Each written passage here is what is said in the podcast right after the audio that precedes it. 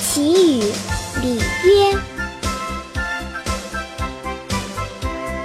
桑条无叶土生烟，箫管银龙水庙前。朱门几处看歌舞，犹恐春阴夜管弦。桑条无叶土生烟，箫管银龙水庙前。桑条无叶土生烟，箫管银龙水庙前。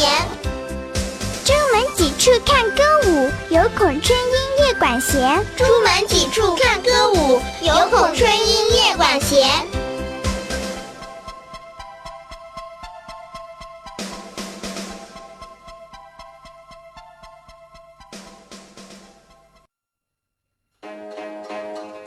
桑树上的枝条光秃秃的，没有半片叶子，土地都在干得冒烟。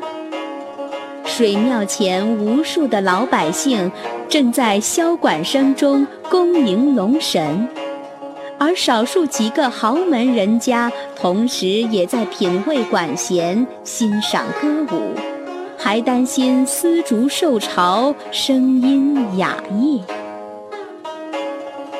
这首诗写的是观看祈雨的感慨，通过大旱之日百姓深重的阴忧与豪门的荒息两种生活场景进行对比，深刻揭露了封建社会尖锐的阶级矛盾，委婉地表达了作者对疾苦百姓的同情和对公子王孙的讽刺。